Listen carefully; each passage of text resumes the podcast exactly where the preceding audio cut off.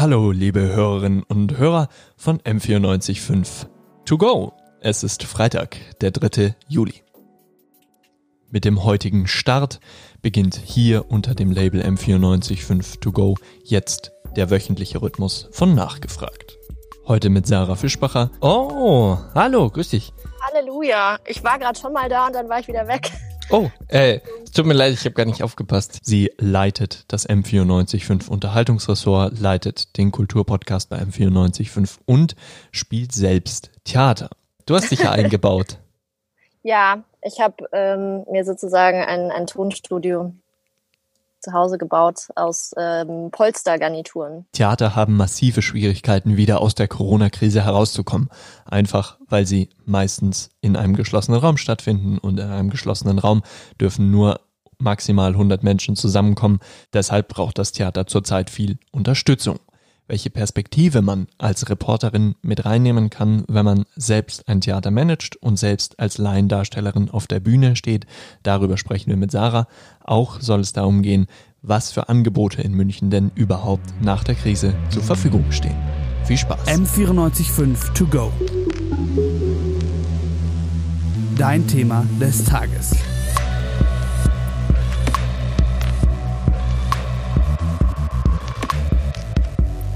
Für jemanden, der nicht in der Materie ist, ist es, glaube ich, gut zu wissen, was denn die Ausgangssituation ist. Also welche, welche Theater sind offen, welche Spielstätten sind offen auf einem professionellen Level, aber auch auf einem, also ich sag mal, kann ich jetzt, wenn ich äh, Lust habe, Theater zu spielen, zu einer Theater, zu einer Theatergemeinschaft hingehen und sagen, ich habe jetzt Lust zu spielen? Also ich glaube, momentan ist es ein bisschen schwierig, wenn du äh, gerade sagst, du suchst jetzt den Einstieg in eine Laientheatergruppe. Ähm, tatsächlich ist es ja so, dass in München viele große Häuser jetzt wieder aufgemacht haben. Ähm, die meisten haben zumindest schon wieder Pläne, wie der normale Spielbetrieb ab Herbst aussehen soll. Also es gibt jetzt auch Häuser, die schon Spielzeitpläne ähm, vorgestellt haben für die Spielzeit dann ab Oktober. Ähm, um welche Häuser es noch nicht so gut bestellt ist, das sind leider wirklich eben die freien Häuser und die Laientheatergruppen. Also ich weiß, normalerweise könntest du jetzt beispielsweise sagen, ich habe Lust, Theater zu spielen an der Studiobühne von der LMU oder in solchen Theatern wie dem Rationaltheater. Ähm, die nehmen immer wieder auch freie Gruppen an oder ganz neue Leute. Tatsächlich ist es aber um die wirklich im Moment ein bisschen still geworden, weil es eben super schwierig ist zu proben. Ähm, es gibt da ganz krasse Voraussetzungen, unter anderem sowas, wenn man sehr ähm, expressiv spricht oder singt, muss man tatsächlich einen Abstand oder ist empfohlen, einen Abstand von vier bis sechs Metern zueinander einzuhalten. Und das macht natürlich äh, das Proben total schwierig. Das kann man sich gar nicht so richtig vorstellen, wie man da noch miteinander interagieren soll. Seit 15.07. ist es aber so, dass äh, die großen Theaterhäuser, das sind also die Staats- und Stadttheater, ähm, größtenteils wieder offen haben. Ähm, wobei auch die totalen starken Auflagen unterlegen sind äh, oder unterliegen. Unter anderem äh, dürfen sie innen vor maximal 100 Personen spielen. Wenn man sich ein Haus wie äh, die Staatsoper oder das Residenztheater vorstellt, wo viele, viele hundert Plätze drin sind, das ist natürlich auch irgendwie ganz merkwürdig. Also wenn, wenn die Ränge einfach leer sind und man äh, nur vor so wenig Personen spielen darf. Draußen ist es ein bisschen mehr möglich. Open-Air-Veranstaltungen dürfen mit bis zu 200 Personen ähm, stattfinden. Da ist dann schon ein bisschen mehr Leben. Aber insgesamt ist es, glaube ich, 2020 einfach nicht das Theaterfeeling, das viele Menschen so lieben. Sowohl auf der Bühne als auch im Publikum. Wenn die Theater jetzt wieder loslegen, mit was legen sie los? Also ist das das, mit was sie aufgehört haben oder haben die sich jetzt in der Quarantäne damit auseinandergesetzt? Ganz viele haben sich jetzt schon damit auseinandergesetzt. Ähm, die Kammerspiele beispielsweise hatten ziemlich schnell ein äh, Online-Programm, die sogenannte Kammer 4 und haben da erstmal Streams gezeigt ähm, von bisherigen Aufführungen und ähm, haben jetzt auch erstmal ein Programm, das viel mit dem Medium online irgendwie dealt. Also ich habe beispielsweise an einer Aufführung in Anführungszeichen teilgenommen, ähm, an der man via WhatsApp irgendwie partizipieren konnte. Das war eigentlich ganz cool. Ähm, man hat Sprachnachrichten zugeschickt bekommen und konnte wiederum via Sprachnachrichten antworten. Also ist natürlich die Frage, inwiefern ist das eigentlich noch Theater? Ähm, Aber viele haben beispielsweise dann natürlich, weil klar war, wir können nicht so aufführen wie früher, ähm, andere Formate angeboten. Ähm, das Residenztheater beispielsweise hat ein ähm, Telefonangebot aufgebaut, das heißt Resi ruft an, ähm, wo man mit Schauspielenden des Ensembles telefonieren kann. Habe ich auch gemacht und ich habe ungefähr eine Stunde mit Katja Jung telefoniert, war eine super coole Erfahrung. Ähm, die Kammerspiele haben beispielsweise vorletzte Woche ein Angebot gehabt. Ähm, das war so eine Art Installation, in die man immer nur eine halbe Stunde rein durfte, wo man sich auch anmelden musste. Also ich würde sagen, die Formate sind jetzt schon ganz anders als davor. Es ist einfach nicht mehr dieses klassische Texttheater, wo Menschen auf der Bühne stehen und mit einem sprechen und du musst selber gar nichts machen. Ähm, aber es gibt auch Häuser, die sich jetzt erstmal total zurückgezogen haben, beispielsweise das Volkstheater. Die sind jetzt gerade in der Sommerpause und kommen dann, ich glaube, ab 24. Juli wieder und ähm, legen dann mit einem wahrscheinlich eher klassischeren Programm los. Also gibt ganz verschiedene Ansätze. Wenn man nur einen ganz kurzen Überblick geben will, was hat man denn als Kulturjournalistin gemacht, beziehungsweise als Theaterreporterin die letzten äh, dreieinhalb Monate. Ganz, ganz viele Streams geguckt. also das ist auch ein bisschen cool, weil plötzlich ist man nicht mehr nur auf München festgelegt, sondern auf einmal kann ich ins Thalia-Theater in Hamburg oder äh, ans Volkstheater ähm, in, in Berlin oder an die Schaubühne und ähm, kann mir auch da Streams angucken. Was natürlich doof ist, irgendwie geht dieses Live-Feeling kaputt dabei, weil es ist natürlich nicht dasselbe. Du sitzt nicht wirklich im Publikum und äh, dir wird auch mit der Kamera immer so eine Perspektive vorgegeben. Deswegen finde ich auch einfach ganz, ganz schwierig, da als Kritikerin ähm, wirklich zu sagen, ich habe da einen objektiven Blick drauf, weil ja eben irgendwas vorgeschalten ist. Ähm, aber ansonsten ähm, haben wir auch versucht, ganz, ganz viel über das Thema Theater im Allgemeinen nachzudenken, über sowas wie Inklusion im Theater. Inwiefern verändert sich das jetzt dadurch, dass ähm, wir nur noch diese technischen Zugänge haben oder auch die Frage, was machen alle diese Menschen? Ähm, das ist ja ein Riesenwirtschaftszweig, muss man auch sagen, äh, die in der Kulturbranche mit drin hängen. Weil das betrifft ja nicht nur die Menschen auf der Bühne oder Regieführende, sondern die Beleuchter, das Catering oder die Kantine bis hin zu der, zum Putzpersonal.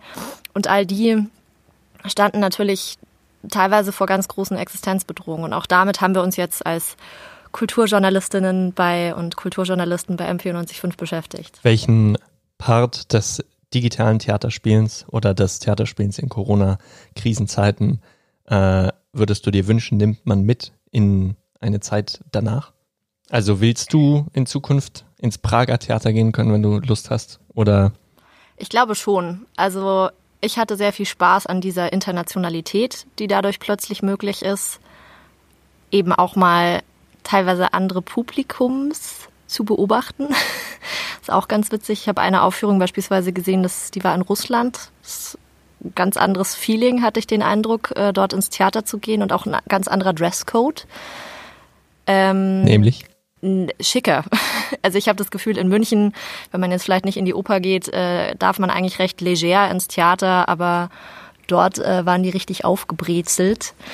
Ähm, und es ist natürlich auch mal ähm, lustig, da so ein bisschen Mäuschen zu spielen und ähm, das sich unbeobachtet fühlende Publikum zu beobachten. Ähm, aber insgesamt würde ich schon sagen, ich hoffe, dass diese digitalen Tendenzen ein bisschen mehr Eingang finden, weil sich dann natürlich auch total coole neue Möglichkeiten ergeben, beispielsweise inwiefern man auch das Publikum mit in die Inszenierung mit einbeziehen kann. Es gab Aufführungen, die beispielsweise via Videocalls stattgefunden haben. Und ähm, da wurde man dann beispielsweise auch als Zuschauende oder als Zuschauender ähm, kurzzeitig mal eingeblendet und hat auch wiederum die anderen Menschen im Publikum gesehen, wurde auch mal dazu aufgefordert mitzumachen. Und das sind, glaube ich, schon neue Möglichkeiten, die davor nicht so viel genutzt wurden. Und ich hoffe schon, dass sich sowas ein bisschen erhält. Auch ab der nächsten Spielzeit. Jetzt berichtest du nicht nur über das Theater, sondern du machst auch Theater. Welchen Einfluss hat es normalerweise auf deine Berichterstattung und welchen Einfluss hatte es jetzt auf deine Berichterstattung? Normalerweise würde ich sagen, also ich habe ähm, quasi seit ich mich erinnern kann, immer irgendwie mal auf der Bühne gestanden. Also natürlich als, als Laien und ähm, ähm, das natürlich auch weniger irgendwie mit dem Anspruch, das so gut zu machen wie irgendwelche großen Häuser, sondern einfach aus äh, dem Spaß an der Freude. Und ich glaube schon, dass es den Blick ein bisschen verändert, wie man dann über Kultur berichtet oder über Theater jetzt insbesondere, ähm, weil man vielleicht noch ein bisschen leichter die Perspektive einnehmen kann, wie ein Schauspieler, eine Schauspielerin einen Zugang zu einer Rolle findet. Ähm, und jetzt muss ich tatsächlich sagen, aktuell, weil ich bin ja nicht nur selber Laienschauspielerin, sondern ähm, bin in der Nähe von München, in Rosenheim, auch in einem ähm, Amateurtheater in der Vorstandschaft. Also das heißt, ich kenne irgendwo auch die organisatorische Seite.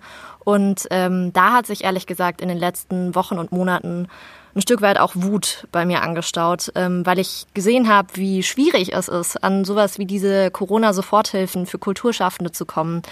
Man muss dazu sagen, wir sind komplett ehrenamtlich organisiert. Das heißt, dass da jetzt äh, jeder Einzelne oder jeder Einzelne von uns was draus zieht, war sowieso nicht gegeben, sondern es ging wirklich darum, unser Ensemble, dieses Haus zu erhalten. Und das ist tatsächlich schwierig. Ähm, man ist sehr auf Spenden von einem gutwilligen Publikum angewiesen.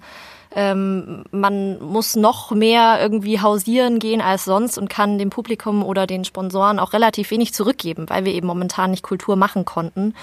Und ähm, ich habe es ja gerade eben schon einmal betont, ähm, die Kultur ist auch ein riesen Wirtschaftszweig und ich hatte schon das Gefühl, dass das von der Politik teilweise nicht so gesehen wurde oder dass es sehr, sehr lange gedauert hat, bis da richtig ähm, Signale auch kamen und äh, bis vielleicht auch die Wahrnehmung oder die Wertschätzung auch wieder kam. Und mich hat es auch gleichzeitig wütend gemacht, in München mitzubekommen, dass Lieblingsschauspieler oder Tänzer und Tänzerinnen ähm, von mir plötzlich auf Hartz IV angewiesen waren, weil die nicht bei der Künstlersozialkasse versichert waren und ähm, darum keine Soforthilfen beantragen konnten.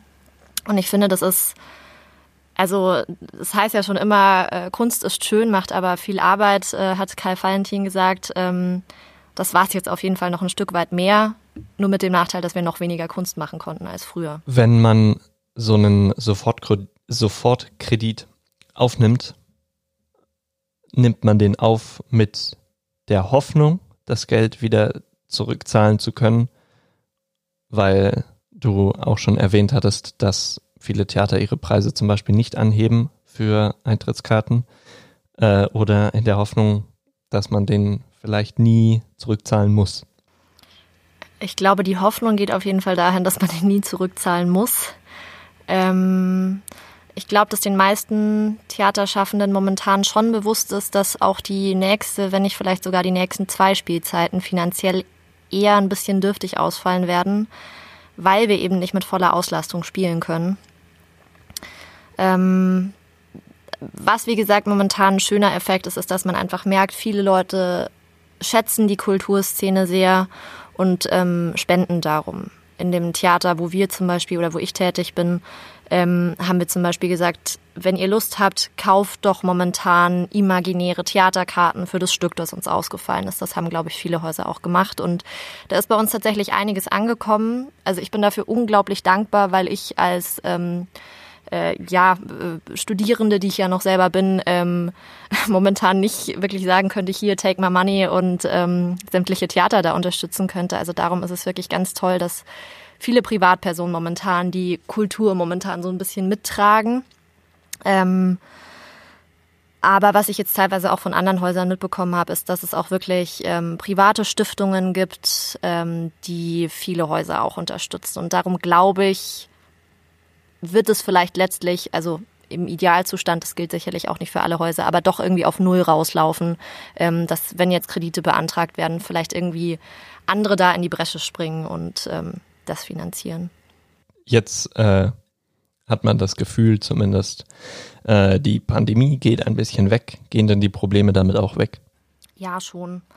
Es ist einfach ein wahnsinnig gutes Gefühl, endlich wieder sagen zu können, wir machen was. Ähm, äh, in dem Haus, in dem ich jetzt tätig bin, das ist die Theaterinsel in Rosenheim, hatten wir zum Beispiel letzte Woche einen Poetry Slam. Das ist noch nicht so richtig Theater, aber es ist immerhin schon mal wieder eine Veranstaltung. Und ähm, man merkt auch, was für eine Lust auf Kultur da im Publikum ist. Und die Veranstaltung war ausverkauft in unserem Fall. Wir haben die draußen ausgerichtet und es waren alle sehr, sehr bemüht, sich an die ähm, Vorkehrungen und an die Maßnahmen zu halten. Ähm, alleine, wir hatten eine ewig lange Pause, weil das ewig dauert, bis alle mal auf dem Klo waren. Es dürfen ja immer nur Personen einzeln rein.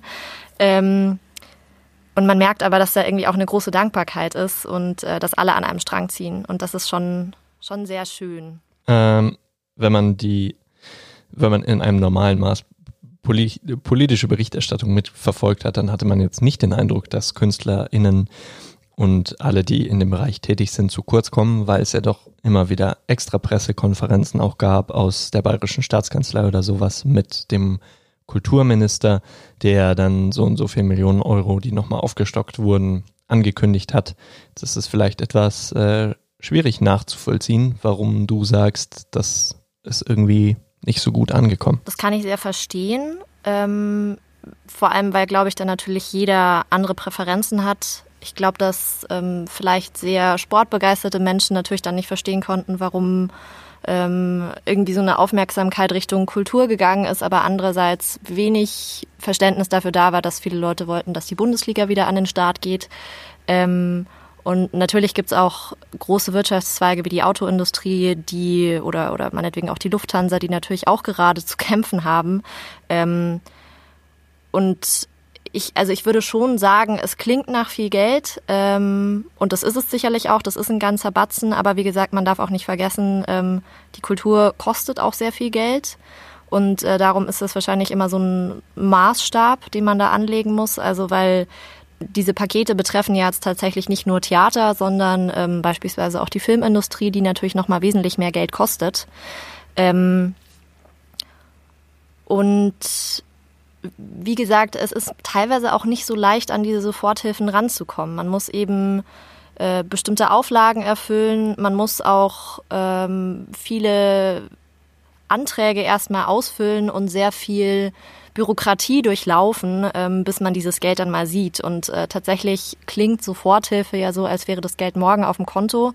Das dauert aber natürlich teilweise ein bisschen und ähm, also ich weiß von äh, Theaterhäusern in München, die ein bisschen kleiner sind, beispielsweise das äh, Theater und so fort, ähm, wo wirklich das sind quasi Ein-Mann-Häuser oder Ein-Mensch-Häuser, ähm, wo sozusagen die Existenz des ganzen Theaters auch an der Existenz ähm, der Gründungsperson oder irgendwie der Trägerperson hängt.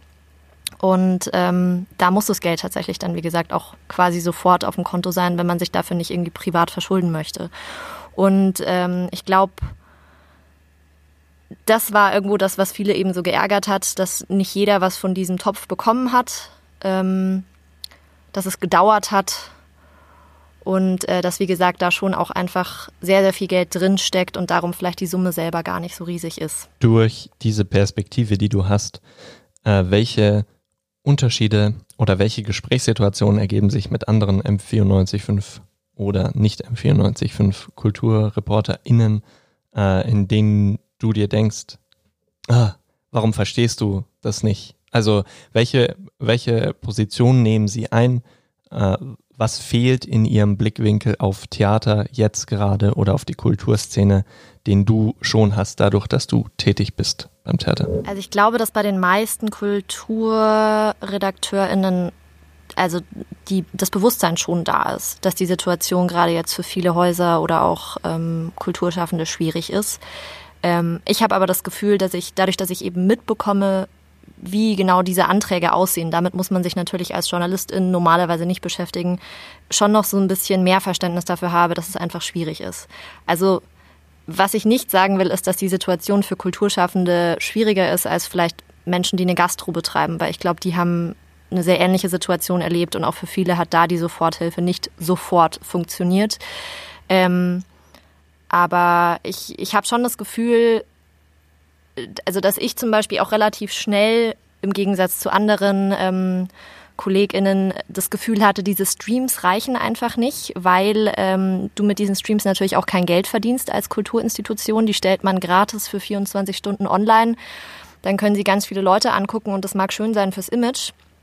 Aber da kommt natürlich letztlich kein Cent äh, bei der Kulturinstitution an. Und das mag funktionieren für ähm, staatlich oder städtisch getragene Häuser, aber eben nicht für kleine freie Szenehäuser. Und ich glaube, dass also dass da bei mir vielleicht schon schneller auch so eine Unruhe oder Ungeduld da war, als vielleicht jetzt bei anderen, die eben gesagt haben, hey, ist doch cool, dass ich jetzt erstmal äh, so ein internationales, viel größeres Programm habe, als das, was vor Ort in München möglich ist. Viele professionelle Häuser beziehungsweise Häuser, ähm, bei denen auf einem Level Theater gespielt wird, das nicht jeder erreichen kann. Ähm, da geht's viel einerseits darum, dass sich äh, alle beteiligten Künstler frei ausdrücken können, aber andererseits natürlich auch darum, äh, dass sich das ungefähr irgendwo mit Eintrittsgeldern selbst deckt. Im Laientheater geht's auch viel einfach um eine Gemeinschaftserfahrung, um zusammen auf der Bühne zu stehen, um Erfahrungen zu machen, die man in einem anderen Medium oder zum Beispiel im Sport so nicht haben kann. Ähm, durch Kontaktbeschränkungen kann ich mir jetzt nicht vorstellen, dass dieses Gemeinschaftsgefühl oder dieses, dieses soziale Gefüge im gleichen Maß erhalten geblieben ist. Ist es denn so? Da würde ich dir zu 100 Prozent zustimmen. Das Theater, in dem ich spiele, ist für mich auch ein ganz großer Freundeskreis und ähm, irgendwie vielleicht auch so eine zweite Homebase. Ähm, der Raum, ich meine jetzt nicht nur die Örtlichkeit, sondern einfach dieser soziale Raum ist jetzt natürlich für mich auch weggefallen. Und das ist schon was, was mir schwer gefallen ist. Natürlich kann man zu diesen Freunden irgendwie über ja, Telefonie, digitale Medien äh, Kontakt halten. Ähm, aber dieses Miteinander spielen und das ist das äh, ja quasi ist so wie es klingt. Es ist ein Spiel miteinander. Das fällt natürlich weg. Und ähm, ich finde, dass also nicht umsonst gibt es auch die Schiene Theaterpädagogik. Ähm, auch die fällt natürlich im Moment weg. Also es wird ja auch ganz viel ähm, inklusives Theater mit Menschen mit Behinderung oder auch mit Kindern gemacht. Und natürlich ist auch das schade, dass das gerade wegfällt. Auch so die ganze Jugendschiene. Ähm, ja, und ich würde schon sagen, das ist auch jetzt noch nicht wieder voll möglich, weil man eben so unter strikten Auflagen nur miteinander arbeiten kann, weil nur eine bestimmte Anzahl von Personen miteinander proben darf, obwohl man im Privaten ja schon wieder sich in größeren Gruppen treffen darf. Ähm, das ist alles nur so eine schwache Ersatzdroge im Moment. Wie sehe der ideale Plan aus, wie es jetzt weitergeht? Hm. Mein Theaterutopia. Muss ich ein bisschen drüber nachdenken. Ähm also der ideale Plan wäre natürlich, dass kein Theater zumachen muss aus der Krise heraus. Also ich hoffe natürlich, dass alle zumindest ohne finanzielle Sorgen da rauskommen weil irgendwelche Soforthilfen, private Sponsoren oder sowas da zur Seite springen. Ähm, und ansonsten hoffe ich natürlich auch, dass uns das Publikum nicht verloren geht, weil ähm, es betrifft ja, wie gesagt, auch ganz viele andere Personen und auch ähm, unser Publikum könnte ja vielleicht in finanzielle Nöte geraten. Ich hoffe natürlich, dass die das jetzt nicht irgendwie aushalten müssen. Es sagen auch, soweit ich weiß, fast alle kulturellen Institutionen, wir wollen nicht mit den Eintrittspreisen anziehen weil wir eben nicht wollen, dass das Publikum das jetzt irgendwie auf ihrem Rücken oder auf seinem Rücken austragen muss. Ähm, und darum hoffe ich eigentlich, dass auch diese Stimmung, die jetzt im Moment da ist, dass, wie gesagt, einerseits auf Publikumsseite so eine Lust weiterhin auf Kultur besteht und auch das Interesse durch die Krise hindurch erhalten geblieben ist, und dass dann aber andererseits auch wirklich alle Kulturschaffenden, und ich denke jetzt wirklich auch nicht nur an Theater, sondern auch an Kinos, an ähm, Filmschaffende, auch an die Museen, die ja schon ein bisschen länger wieder offen haben ähm, und all dem, was genremäßig da dazwischen liegt, ähm, dass, dass äh, diese Lust und vielleicht auch teilweise diese Wut, die sich jetzt angestaut hat, sich letztlich dann einfach in tollen kulturellen Erlebnissen niederschlägt und irgendwo entlädt. Ähm, das ist vielleicht so ein bisschen die Utopie, die ich habe, ähm, dass es halt irgendwo auch ein Impuls ist, dass jetzt gerade vielleicht interessante Drehbücher und interessante Romane entstehen, ähm, dass das quasi das ist, was wir alle aus der Krise mitnehmen. Gute Ideen, die wir jetzt in der Zeit, die sich vielleicht ähm, zu Hause mehr ergeben hat, sammeln konnten. Du leitest auch das äh, M945 Kulturressort.